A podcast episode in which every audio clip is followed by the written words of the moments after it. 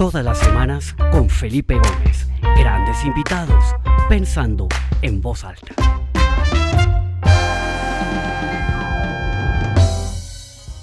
Bueno, muy buenas tardes para todos. Mi nombre es Felipe Gómez. Bienvenidos a este programa Pensando en Voz Alta, un nuevo episodio en el que tenemos un invitado espectacular. Tal vez la primera vez que tengo un servidor público en servicio activo invitado al programa. Creo que es una visión que no hemos podido tener acá y sin lugar a dudas pues es muy valiosa porque pues todas las agendas públicas se han visto completamente modificadas, trastornadas por la pandemia, toda la atención, todos los recursos eh, tienen que estar enfocados en cómo manejar todo esto que está pasando.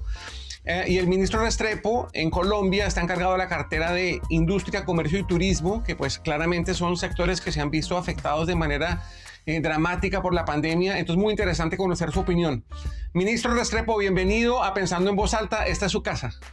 Muchas gracias, Felipe. Un saludo muy especial a ti, a todos los que nos están viendo, a todos los que son eh, muy amigos de Pensando en Voz Alta. Y es muy grato estar con ustedes en este momento y poder hablar eh, de la manera más abierta sobre los temas del país. Espectacular. Pues normalmente comenzamos preguntándole al invitado qué o cómo se ha vivido estas, estos ya meses, este primer año de pandemia en el lugar de origen. Eh, hemos oído varios testimonios de personas desde distintas partes del mundo, pero no hemos oído ninguno de cómo se vive o cómo se ha vivido estos meses de la pandemia desde eh, el círculo de liderazgo político de un país. Eh, me gustaría empezar por ahí, eh, ministro, ¿por qué no nos cuentas un poquito sobre cómo ha sido eso, cómo eh, empezó esto hace un año y qué ha pasado en estos 12 meses con el presidente, el Consejo de Ministros y específicamente en tu cartera, cómo se ha manejado todo este, este año tan, tan extraño que nos ha tocado vivir? Tal vez lo primero yo es como para decir, nosotros arrancamos el 8 de agosto del 2018 una agenda de trabajo normal, exigente, como cualquier gobierno eh, a nivel nacional y a nivel internacional. Definimos un plan de acción, un plan de desarrollo, veníamos construyendo en ese plan de desarrollo con mucho éxito, porque diciembre del 2019 era el año récord para Colombia en toda su historia, en el número más alto de exportaciones no mineras y de bienes y de servicios. El récord total en turismo. Nunca había tenido Colombia tantos visitantes, tanto incremento en ingresos, tanta tasa de ocupación. El récord también en crecimiento en la atracción de inversión extranjera directa a nuestro país, la mejor tasa de crecimiento para una economía de su tamaño en toda América Latina. Entonces veníamos volando, la verdad. Y llega la pandemia en el mes de marzo y yo digo que todo cambia o mucho cambia. Todo no, pero mucho cambia. Mucho cambia arrancando incluso por la propia actividad profesional o laboral. Yo debo decir que si antes ser ministro era muy exigente porque implicaba un gran esfuerzo de trabajo, después de la pandemia es peor. Es que no se nos puede olvidar que nosotros, en medio de la pandemia, con decretos de emergencia legislativa en Colombia, adoptamos más o menos unos 170 decretos legislativos. Eso, para que la gente que no entiende lo entienda, son 170 leyes en tres meses. Nunca antes se habían expedido 170 leyes en un país en medio de esta circunstancia de la pandemia. Y obviamente la pandemia afecta a todo, o sea, lo que era el récord en el 2019 en la historia en positivo, en el 2020 es récord al contrario, en comercio, en industria, en turismo, en servicios, en todo. Entonces nuestra, nuestra tarea se convirtió en mitigar, mitigar el impacto de la pandemia, porque era, éramos absolutamente conscientes de que lo que estaba de por medio es lo más sentido que tenemos los seres humanos, que es la vida. Y había que cuidar la vida de los colombianos a toda costa. Y cuidando de la vida de los colombianos, pues privilegiamos y tomamos decisiones dolorosas como cierre de actividad productiva. Y eso era muy difícil, muy doloroso, porque afectaba al sector productivo, afectaba al empleo, afectaba los ingresos de las personas. Pero también teníamos la absoluta conciencia de que debíamos hacerlo por eso, por proteger la vida de los colombianos. Entonces yo lo que creo es que estos este año ya de pandemia ha sido un año en donde yo siempre he dicho, cada día es como si fuera dos semanas, cada dos semanas es como si fuera cada dos meses. Y cada dos meses es como si fuera cada dos años. Todo pasa muy rápidamente, o sea, cada día es impresionante la dinámica que tiene y eso nos ha obligado a sacar lo máximo que tenemos por dentro, a entregarnos a fondo, a recorrer el país con todos los riesgos que eso implica, pero hay que hacerlo porque hay que estar con la gente hay que oír sus preocupaciones. no son menores sus preocupaciones. Luego ha sido un momento de escuchar, de mitigar, de trabajar más rápidamente, de implementar acciones y tratar de eh, evitar el máximo impacto de esa pandemia.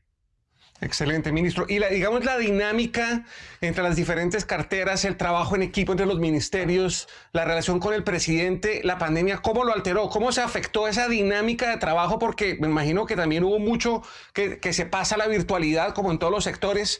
¿Cómo se ha vivido esa transición ya de, de la manera como se trabaja en el sector público desatado por la pandemia?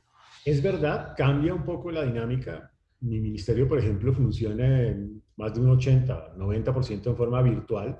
Luego la interacción con los funcionarios es a través de estos mecanismos electrónicos. La verdad, en mi caso particular como ministro he tenido que estar muy presente en el ministerio, en presidencia, porque no es menor hacer 170 leyes, es decir, sentarse a escribir 170 leyes y estar revisándolas y chequeándolas.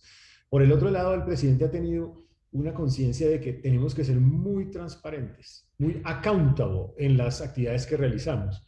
Entonces hemos tenido mucha interacción con el propio presidente de la República. Él mismo está liderando todo este proceso de hoy en día de vacunación masiva y de reactivación segura, pero durante todo el tiempo de pandemia estuvo absolutamente presente y encima de cada uno de los decretos legislativos. Estuvo pendiente de cada una de las acciones que se debían tomar para incrementar las pruebas de testeo, para que hubiera más unidades de cuidado intensivo. Y él ha tenido siempre una preocupación central, que eso también implicó un esfuerzo de nosotros, y era no terminar en otras pandemias. Por ejemplo, no terminar en una pandemia de hambre. Es muy fácil terminar en medio de una pandemia como esta, en una pandemia de hambre, porque para personas seguramente como tú, como yo, algunos de los que nos están viendo, pues al final podemos sortear una pandemia, porque tenemos capacidad de ahorro. Los más vulnerables no tienen capacidad de ahorro. Para ellos, el ingreso de hoy es con lo que comen hoy el ingreso de mañana es con lo que comen mañana. Entonces, eso implicó un esfuerzo de diseñar programas sociales totalmente nuevos. Se crea un programa social con ingreso solidario que llega a 3 millones de familias hoy en día y que busca generar un recurso, un recurso mensual para que la persona tenga con qué vivir, con qué alimentarse. Ese, pues un reto. El otro reto es cómo garantizar, y empezamos a trabajar de la mano la vicepresidenta con el ministro de Agricultura. Luego, el trabajo en equipo ha sido mucho más fuerte, es decir, nos hemos unido mucho más como equipo, como equipo de trabajo, especialmente algunas carteras. Yo con el ministro de Agricultura he venido trabajando durante la pandemia, especialmente trabajé en llevarle diariamente los inventarios a productos agropecuarios, elementos de aseo y alimentos. ¿Por qué? Porque teníamos la preocupación de que se generaran escaseces. Ustedes recordarán que al inicio de la pandemia incluso se subieron los precios de esos productos. Me tocó a mí intervenir con algo atípico, que eso hace parte de la heterodoxia con la cual hay que enfrentar una pandemia de esta dimensión, y era hacer control de precios, o sea, fijar un decreto legislativo que definía control de precios para evitar esos aumentos especulativos que generaban eventualmente una pandemia de hambre o un menor acceso a los productos. Entonces, sí ha implicado mucho accountability, o sea, mucha transparencia, mucho trabajo en regiones, mucha interacción con los empresarios, oírlos, escucharlos en tiempo, acoger algunas cosas, algunas otras, pues no podemos acogerlas simplemente por incapacidad física de recursos, pero tratar de oírlos al máximo para tratar de entenderlos y dar una respuesta. Mucho también de trabajo en equipo entre algunas carteras, por ejemplo, todo el tema de protocolos de bioseguridad, nosotros tuvimos que interactuar con el Ministerio de Salud, con el Ministerio del Interior todo el tiempo. Todos los decretos de orden público, con el Ministerio del Interior todo el tiempo, absolutamente todo el tiempo. Entonces hemos tenido que estar allí pendientes en un trabajo mancomunado mucho más fuerte del que teníamos anteriormente. Y yo creo que a esto hay que agregarle que obviamente uno en situaciones como estas está más expuesto a la discusión pública, al debate público, porque las pandemias de hoy son muy distintas a las de hace un siglo. La última pandemia fue hace un siglo y pues seguramente se tomaban decisiones y nadie se enteraba, nadie opinaba. Hoy en día todo el mundo habla, todo el mundo opina, todo el mundo comenta, eh, algunas veces con, otras sin conocimiento, luego entonces estamos en ese proceso permanentemente. Qué interesante. Mencionaste una cosa muy importante y es eh, eh, esa población más vulnerable, la población con menos ingresos. Claramente, yo creo que es el segmento de la ciudadanía de la población que va a tener más desafíos hacia el futuro. Hace unas semanas teníamos a Andrés Cadena, socio de McKinsey Company, hablando sobre ese reporte que ellos generaron sobre el futuro del trabajo. Y una de las conclusiones era precisamente esa, que esa base de la pirámide, ¿no? esa, ese, ese grupo de, de, de ciudadanos son los que van a tener el mayor desafío porque tienen que desarrollar una cantidad de habilidades, tener acceso a una cantidad de cosas para poder prepararse para esta nueva forma de trabajar y eso pues es un desafío inmenso, claramente para el sector privado, pero también para el sector público y terminamos hablando un poco del contrato social y cómo había que modificar el contrato social y luego unas semanas más adelante tuvimos a Michael Chu de Harvard en donde también exploramos un poco cómo eh, la inclusión tecnológica y financiera de toda esta gente de la base de la pirámide, la gente más vulnerable se vuelve un tema de agenda absolutamente prioritaria. ¿Por qué no nos cuentas un poquito qué iniciativas o qué se ha hecho desde tu cartera eh, para, eh, no sé si la palabra sea modificar, alterar, evolucionar ese contrato social, encontrar nuevas maneras de poder darle a esas personas las herramientas, el acceso a las tecnologías, eh, las, la manera de adquirir esas habilidades para que puedan prepararse en esta nueva forma de trabajar que va a empezar a, o que ya empezó a regir y que seguramente va a durar por muchos años más. Una de esas, yo siempre he dicho que la pandemia ha dejado muchas heridas y muchas cicatrices, sin duda, en empleo, en pobreza, en inequidad pero también ha dejado oportunidades. Ha reivindicado realidades que posiblemente antes eran para nosotras oscuras o no las veíamos o no eran tan importantes. Voy a poner varios ejemplos. Primero, el hecho de estar permanentemente en nuestras casas con nuestras familias, yo creo que reactivó y avivó la importancia del valor de construir en familia. Seguramente no en todos los casos, pero en una gran mayoría de casos fortaleció esos vínculos eh, que teníamos en familia. El no tener un abrazo, el no tener un encuentro con alguien de la familia extendida, pues lo que hace es que fortalece la relación que tenemos al interior de nuestras familias. Yo creo que también lo que tú dices es muy importante. Para muchas empresas, la salida a enfrentar el impacto de la pandemia fue acudir a los temas de comercio electrónico. Y entonces generó una dinámica de la micro y pequeña empresa por meterse en temas de comercio electrónico. Nosotros a través de una estrategia que hemos llamado de compra lo nuestro, es una red empresarial que se montó con el BID en América Latina, hoy Colombia tiene el número más alto de empresas en esa red. ¿Qué hicimos? Propiciamos espacios para que se conectaran a través de mecanismos de comercio electrónico esos micro y pequeños empresarios. El comercio electrónico en medio de la pandemia crecía al 12% semanal sabiendo que el comercio electrónico, el grueso del comercio electrónico era el turismo, o sea, no crecía el turismo, crecían otros sectores distintos. Y eso logró sostener ingresos a muchos actores. La inclusión financiera, muy importante. Ese programa de ingreso solidario, como se hacía y distribuía a través de un, del sistema financiero bancario, lo que hizo fue avivar justamente estos temas de comercio, eh, de inclusión financiera, porque la persona que necesitaba acceder al recurso tenía que ir justamente al, pues, al sistema financiero a obtener ese recurso. Eso ha sido valiosísimo. Es impresionante el aumento que se ha dado en esa materia. Yo creo que también nos ha avivado el interés por la sostenibilidad. Por, yo llamaría una sostenibilidad comprensiva. Primero, una sostenibilidad social, la preocupación por los demás, por ser solidarios.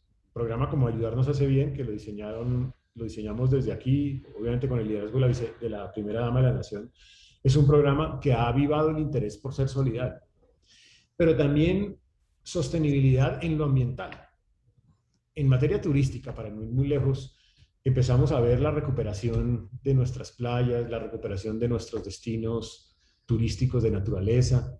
Y hoy en día los colombianos somos mucho más conscientes. Yo siento que incluso esos controles de capacidad de carga en playas muy seguramente estarán por un tiempo importante o eventualmente se van a quedar allí para tratar de controlar los abusos sobre nuestros, eh, nuestra riqueza de flora y fauna. Y eso no es menor, es muy importante.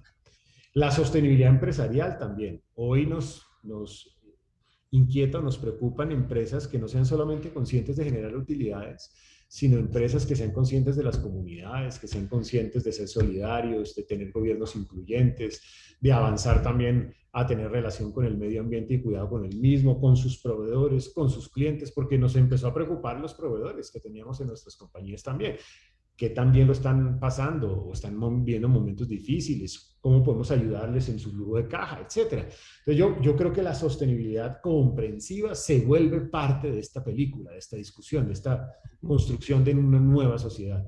Y eso me parece que es muy valioso. Entonces fíjate que inclusión financiera, comercio electrónico, sostenibilidad comprensiva, eh, empezamos a ver el valor del sector del campo y el campo empezó a crecer en exportaciones y el año pasado en pandemia crecía el 7% agro, alimentos y bebidas, eso no es menor. Eh, nos empezó a preocupar que la gente en el campo pudiera tener acceso a las mejores condiciones de vida justamente para evitar eh, que allá tuviéramos alguna dificultad que después nos afectase en nuestra comida. Entonces, sí, muchas cosas cambiaron a lo largo de este camino y nos empezó a preocupar temas que eran evidentes que existían, pero se hicieron visibles. Por ejemplo, la informalidad. Cuando tú revisas a abril del 2020, mayo del 2020, uno encuentra que como resultado del impacto de la pandemia, perdimos 6.5 millones de empleos. El grueso de esos millones de empleos eran o se relacionan con la informalidad. Es gente que estaba en la informalidad, que como tú sabes en las cifras de empleo significa empleo, pero al salir de la informalidad, porque en un cierre, en un lockdown, pues evidentemente esas personas no tienen cómo generar ingresos. Luego, ante una encuesta, están desempleados. Eso generó 6.5 millones de desempleados en ese momento. En el último mes ya vamos en 1.1 millones de desempleados generados como resultado de la pandemia. O sea, hemos recuperado 5. Pero eso avivó el interés de trabajar por esos 5 millones o 4 millones que son los informales de la economía y con la vicepresidenta de la República estamos trabajando en cómo contribuir a que se formalicen, no a que se queden en la informalidad, sino a que se formalicen. Entonces, hay muchos temas que aparecen que antes simplemente no existían en la película. Muy interesante.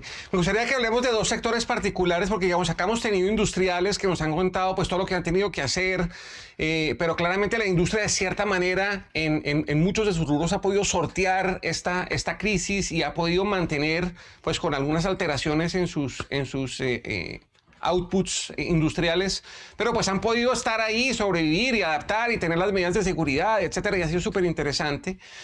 Em, uno ve empresas de servicios que también se han podido adaptar y empiezan a prestar sus servicios de una manera virtual y el año pasado fue un año como de transición, pero ahora se empiezan a consolidar. Pero uno ve el sector turismo, que era un sector que venía también, como, como bien lo decías hace un rato, eh, tan golpeado, ¿no? Eh, todos estos hoteles con una ocupación que tiende a cero, eh, con una estructura de costos fijos tremenda, eh, con los lockdowns, con las restricciones de viaje, todo eso, y digamos que uno ve que, todos los otros sectores como que ahí van poco a poco adaptándose y encontrando la manera de operar. Pero el sector turismo está muy golpeado porque ahora estamos en la tercera ola, otra vez los encierros, eh, la gente le da miedo viajar, etcétera, etcétera. ¿Cómo ves tú un poco el, panorama para ese sector del turismo? Eh, de todo, desde las aerolíneas, los hoteles, los restaurantes que también están tremendamente golpeados y qué medidas o qué ideas se han podido implementar para poder darle un poco de soporte y de eh, continuidad o soporte a la continuidad de estos negocios. Nosotros supimos desde el primer momento que uno de los sectores más afectados iba a ser el sector del turismo, que como tú dices se correlaciona con bares, con restaurantes, con esa cadena completa. Y y, uno lo, alcanzaba a anticipar cuando empezó a tomar decisiones de cierre de actividad productiva. Era obvio que iba a ser así. Nosotros llegamos a tener, por ejemplo, tasas de ocupación en el mes de abril del 8%, promedio, cuando en diciembre del 2019, que tuvimos la más alta en la historia de Colombia, fue el 57%. Debo decir que de todas maneras ha habido un proceso de recuperación gradual. Ya en diciembre nosotros teníamos una tasa de ocupación promedio del 33% por debajo del 57, pero por encima del 8. Incluso el presidente de, Despegar señalaba que uno de los países que más rápidamente ha venido evolucionando en su sector turístico es el sector, es el sector del turismo en Colombia. Pero más allá de eso, seguirá siendo un sector afectado porque depende, en mi opinión, de dos cosas. Uno, vacunación masiva y reactivación segura. Y esa reactivación segura, pues primero depende de los protocolos de bioseguridad. ¿Qué hicimos allí? Creamos en Colombia, es el tercer país en el mundo que lo creó, un certificado de bioseguridad turística. Check-in bioseguro lo llamamos. Tuvo el respaldo de la Organización Mundial del Turismo y de la World Travel eh, Association de, los Estados Unidos, eh, Tourism Association de los Estados Unidos. Y lo que buscábamos con ello era empezar a forzar a los operadores turísticos a certificarse en bioseguridad y empezar a enviar mensajes de rutas seguras. Y eso pues se ha venido logrando. En segundo lugar, éramos conscientes de que es un sector que necesitaba caja, recursos. Al inicio de la pandemia empezamos a tomar decisiones, diferir pagos de impuestos, diferir pago de contribuciones para fiscales. Empezamos a tomar decisiones de acelerar la, la devolución de saldos a favor en, en renta tomamos también decisiones relacionadas con líneas de crédito especiales. Avanzamos en la figura de garantías al 90%. O sea, el Estado se convierte en garante al 90% de un crédito. Eh, y, ahí no, no fue menor los montos que se destinaron para ese propósito. Avanzamos también con los sectores, con estos sectores productivos en darles eh, beneficios adicionales para que lograran acuerdos en sus eh, contratos de arrendamiento, forzar esos acuerdos en los contratos de arrendamiento. Tuvimos también pues, decisiones relacionadas con acompañar a los más vulnerables del sector, que eran los guías turistas. Eso en la primera parte de la pandemia. Ya para el cierre del año pasado, dimos un paso adicional. Aprobamos en el Congreso de la República una ley de turismo. no se reformaba desde hace 15 años. Esa ley de turismo tiene tres capítulos, pero tiene el, tercer capítulo es de apoyo al sector. Y ese apoyo al sector cuesta en año normal 3.8 billones de pesos. Es casi como media, la media reforma tributaria anterior. 3.8 billones para este sector en particular. ¿Cómo? Exención de IVA para todos los operadores turísticos, parques temáticos. Impoconsumo al cero para restaurantes, temporalmente. IVA en franquicias al cero para restaurantes de franquicias. Exclusión en comercialización de IVA de artesanías, también para apoyar esa parte del turismo que es el turismo cultural, que también hace parte de esta cadena. Eliminación temporal de la sobretasa de la energía para los hoteles. Representa, y parques, 6 a 8% de los costos de un hotel. Entonces, tomamos decisiones para apoyar este sector. Reducción del IVA en tiquetes aéreos del 19 al 5%, también temporal. Y con esto, pues nos lanzamos para que este año tuvieran un, un apoyo adicional. Mm, seguramente aquí la recuperación va a ir dependiendo no solamente de que Colombia se recupere, sino también de que el mundo, porque los visitantes pues están todavía llegando en una muy poca proporción, pero lo que sí estamos viendo es un crecimiento en el turismo local, turismo doméstico. Compra lo nuestro en turismo se está dando. Y eso es positivo, porque significa que para muchos colombianos su país está siendo atractivo, cosa que nunca antes para muchos lo había sido para hacer turismo. Muy interesante. Eh, hablemos un poquito del emprendimiento. Eh, en, la cartera que, lideras, pues está todo el tema de apoyo, promoción, impulso al emprendimiento a través de Impulsa, gran organización, etc.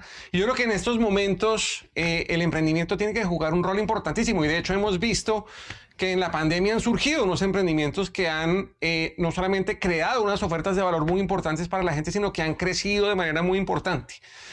Pero ese emprendimiento claramente requiere no solamente del ingenio, la habilidad, la perseverancia, la resiliencia de los emprendedores como tal, sino también de unos marcos regulatorios, de unas ayudas eh, para impulsar el emprendimiento, de unos incentivos. ¿Qué ha pasado en ese campo eh, que pudieras compartir con nosotros?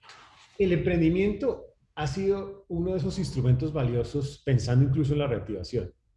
Lo voy a decir con algunos datos. En el último trimestre del año pasado, del 2020, o sea, cerrando el año más fuerte de la pandemia, el emprendimiento en Colombia creció. ¿En qué sentido? Crecían el número de empresas nuevas en nuestro país. O sea, los colombianos tuvieron que enfrentar algunas situaciones muy difíciles, seguramente cerraron algunos actividad productiva, pero muchos otros empezaron a reactivar y a crear empresas. Eso habla del espíritu emprendedor de Colombia. Ipsos hacía una encuesta hace algún mes donde señalaba que es uno, si no el más, eh, el país con la más alta tasa de cultura emprendedora en el mundo, incluso es una encuesta a nivel internacional. Lo que está claro es que el emprendimiento ha sido, sigue siendo un activo muy valioso de nuestro país. ¿Cuál ha sido nuestra misión? Nosotros cuando arrancamos 8 de agosto del 2018 definimos una hoja de ruta en cuatro temas. Uno, cómo construir cultura emprendedora. a través de programas como Héroes Fest, innovatorios, emprendedores, desarrollando en las regiones de Colombia el espíritu por emprender, mostrando casos de éxito, motivando el encuentro de buenas prácticas entre distintos emprendedores. Segundo, cómo avanzar en una estrategia de financiamiento. Creamos el tercer fondo de fondos para emprender, fondo de fondos de capital de riesgo en, el mundo, tercero, segundo en América Latina, tercero en el mundo. Eh, y ahí viene funcionando, ahí ha venido creciendo, incluso ya está colocando recursos de capital de riesgo de la mano de los fondos de capital de riesgo. Avanzamos en microcrédito también y en uso de fintech con líneas nuevas. Aprovechamos la pandemia para llegar con fintech y con microfinancieras a los sectores emprendedores. Incluso incluimos dentro de las líneas de garantía del Fondo Nacional de Garantías personas independientes, pensando en el emprendimiento también. Avanzamos, además de lo, de lo anterior, en, en un esfuerzo por fortalecer mecanismos de acompañamiento solo Impulsa se ha multiplicado fácilmente por unas 10 veces la capacidad que está teniendo hoy en el país. Y además de eso, nos fuimos con el presidente de Silicon Valley en visita oficial. Eso es atípico que un presidente esté en Silicon Valley, en Shenzhen, en China, también en Estación F en Francia, estuvimos en Israel también. Y recogimos la experiencia de esos modelos ecosistemas emprendedores como Estación F, 500 Startups en los Estados Unidos o similares y creamos en Colombia un modelo que lo llamamos Se Emprende, Colombia Emprende, que es un ecosistema que se replica en distintas regiones de Colombia. Hoy hay cerca de 14, vamos para 27 en todo el país, que son lugares donde se reúnen los emprendedores con los financiadores, con la tecnología, interactúan con los gremios, con sus compradores, hablan sobre emprendimiento, construyen cultura emprendedora. Ese es otro camino. Y tomamos la decisión de dar un paso además desde lo regulatorio, un COMPES, una política económica y social en emprendimiento, y una ley de emprendimiento que aprobamos en diciembre ahorita del año pasado. ¿Qué tiene la ley? Varias cosas chéveres. Una, reducir los costos para emprender. Por ejemplo, está ya en, reglamentación, pero costos de INVIMA para mi pymes, emprendedores, van a quedar en cero.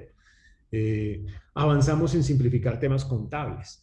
Avanzamos en que el emprendedor tuviera acceso a compras públicas, que no lo tenía eh, en, en mi pymes. Avanzamos también en unificar la institucionalidad en Impulsa para que Impulsa fuera el gran protagonista y, empezásemos a tener no tanto mini proyectos, sino proyectos de alto impacto. Y avanzamos en la, en la ligazón de la educación y el emprendimiento también, con programas de formación emprendedora. Eso entre otros asuntos. Eh, y lo que creo que con esto el, propósito es seguir animando a que utilicemos el emprendimiento como una estrategia o plataforma de crecimiento de la economía para este año. Muy interesante, pero a mí me preocupa una cosa, José, habiendo sido emprendedor y habiendo vivido la experiencia del emprendedor, hay un tema que no es menor eh, para el emprendedor, que es el, todo el tema fiscal, ¿no? Todo el tema de impuestos y ahora a la luz de esta nueva reforma tributaria que se está eh, cocinando, pues sí preocupa mucho, claro, desde la perspectiva del emprendimiento, porque al final eh, toda esta, esta carga tributaria de las, de las empresas, tanto pequeñas como grandes, se convierte eventualmente en el costo más importante que tienen estas compañías, estas, estas empresas, y una, un descuido, un mal manejo o, hacerlo mal, pues implica que la cosa no va a funcionar, que el, el, el negocio puede que no sea viable, etcétera, etcétera. Eh, y también pienso un poco en todo lo que se oía hace unos años de, que Colombia, em, y, eso yo no lo he refrescado recientemente, era uno de los países fiscalmente más costosos para empresas de afuera operar y ahora con esta nueva reforma tributaria creo que hay unos, eh, unas mayores sobretasas. ¿Cuál es tu, tu, tu, posición? Porque yo me imagino que pues esto es un tema que le pertenece más al, al, al Ministerio de Hacienda, pero pues tú también tienes que, que, me imagino, defender un poco la posición de los empresarios, de la inversión extranjera, de todo eso para que Colombia sea un país competitivo, donde emprender sea viable, que el tema tributario no se coma a los emprendedores. ¿Qué se está haciendo en ese frente que, que, es tan importante? Y, y, en algún momento hubo una ley, creo que es la 1472, que eximía a los emprendedores de algunos impuestos y después eso lo tumbaron y para mí fue un error garrafal, eh, porque, porque en su momento yo estaba emprendiendo y esa ley me ayudó muchísimo a emprender, ¿no? Entonces, ¿qué tipo de iniciativas hay para poderle dar la mano a estos emprendedores, eh, hablando de lo micro y de lo macro, a estos, a estos grandes inversionistas extranjeros para que Colombia sea un país competitivo para emprender y para operar eh, hacia adelante. Tal vez, pero una cosa muy importante, en esa ley de transformación social sostenible nosotros hemos tenido la convicción de que un principio de la ley es que no se pueden tocar los beneficios que tenían las personas jurídicas, o sea, las empresas que se habían concedido tanto por la ley de crecimiento 1 como la ley de crecimiento 2. Y eso es muy importante porque esa ley de crecimiento redujo entre 10 y 15 puntos porcentuales la tasa promedio de tributación, eh, o el régimen simple, eliminó la tributación sobre renta presuntiva, incluyó incentivos a sectores como turismo, industrias creativas y agroindustria al 0 por 7 por 10 años según el caso, en renta. Todo eso se sostiene en la ley de transformación social sostenible. O sea, eso no se toca. La ley de transformación social sostenible no está tocando para nada toda la parte de tributación de persona jurídica, buscando que preservar ese principio, preservar el principio de que el sector productivo tiene que seguirse acompañando. Y de la misma manera introdujo unos adicionales. Por ejemplo, reduce la tasa promedio de tributación al 27% para microempresas y emprendedores que tengan menos de 500 millones de utilidades en el año. O sea, incluso les da un beneficio adicional desde el punto de vista tributario, que es lo que sí toca la ley. La ley sí toca los tributos de persona natural, que es distinto. ¿Por qué? Buscando progresividad. ¿Y cuál persona natural? La que más tiene. O sea, lo que se busca es que quien más tiene tribute, pero no la persona jurídica. El principio es preserve todos los beneficios de persona jurídica, zonas francas, zonas francas, Plan Vallejo, los beneficios de turismo, los beneficios de industrias creativas, los beneficios de agroindustria, eh, la eliminación de renta presuntiva. Todo eso se sostiene. Lo que se toca, repito, son aquellos tributos que van directamente a garantizar progresividad. Y en el caso del IVA, se le devuelve a las clases menos favorecidas el IVA que ellos pagan y obviamente en algunos casos, pues las personas que tienen con qué pagar tributarán en una proporción de algunos bienes adicionales eh, ese IVA, pero no toca para nada el componente de emprendimiento. Ok, bueno, interesante. Ya veremos qué pasa con todo eso. Bueno, José, acá el tiempo vuela, ya llevamos casi media hora. Quisiera aprovechar estos últimos minutos para que nos cuentes un poquito, ya no tanto desde, desde el sombrero de ministro, sino desde el sombrero de un colombiano de a pie, de un padre de familia, de un esposo. ¿Cómo ha sido este año de pandemia? ¿Cómo lo has vivido y cuáles han sido como tal vez esos dos o tres grandes aprendizajes que te ha dejado este, eh, esta época tan rara que estamos viviendo? Pues ha sido un, momento muy difícil, muy doloroso, porque uno sabe que hay algunas personas que han sufrido muchísimo, otras no tanto, pero un grueso sí lo está haciendo. Luego es un momento en donde yo creo que nosotros tenemos que reactivar, y ha sido así en la convicción de mía y de mi familia, ser muy solidarios, ser muy solidarios con el que está sufriendo, porque tiene COVID, porque tiene una enfermedad, porque se enfrentó a un problema en su empresa, porque perdió el empleo. Yo creo que tenemos que extraer esa solidaridad permanentemente. Un momento en donde nos hemos fortalecido también como familia, ya lo decía al inicio, y creo que es muy valioso que eso suceda, porque, porque hemos tenido que convivir más físicamente. Un momento para recuperar esos momentos de discusión con nuestros hijos también. Ha sido también una oportunidad para entender el valor del trabajo en equipo.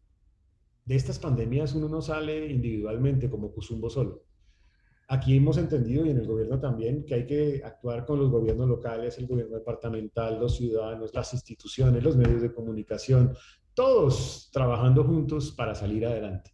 Yo creo que se necesita esa dosis de trabajo en equipo. Yo creo que ha sido un momento para que reivindiquemos el valor de la vida y le digamos al mundo, la vida es muy importante, es lo más importante. Podemos perder muchas cosas a lo largo del camino, pero si perdemos la vida, lo perdemos todo. Entonces, cuidando la vida, yo creo que tiene que ser esa nuestra primera prioridad. Eh, y, ha sido un momento también para, para lograr eso. Eh, y yo creo que ha sido momento también para reflexionar como seres humanos de cuán, así como somos de poderosos en muchas cosas, con la ciencia, con la tecnología, etcétera, cuán débiles somos. Hmm. Somos supremamente débiles. Y esto nos ha demostrado que desde el más rico hasta el más pobre, todos somos supremamente débiles. Pero esa debilidad es lo que nos da la fortaleza como seres humanos. El sentirnos débiles, en el fondo, nos ha reivindicado el valor de lo que somos como seres humanos.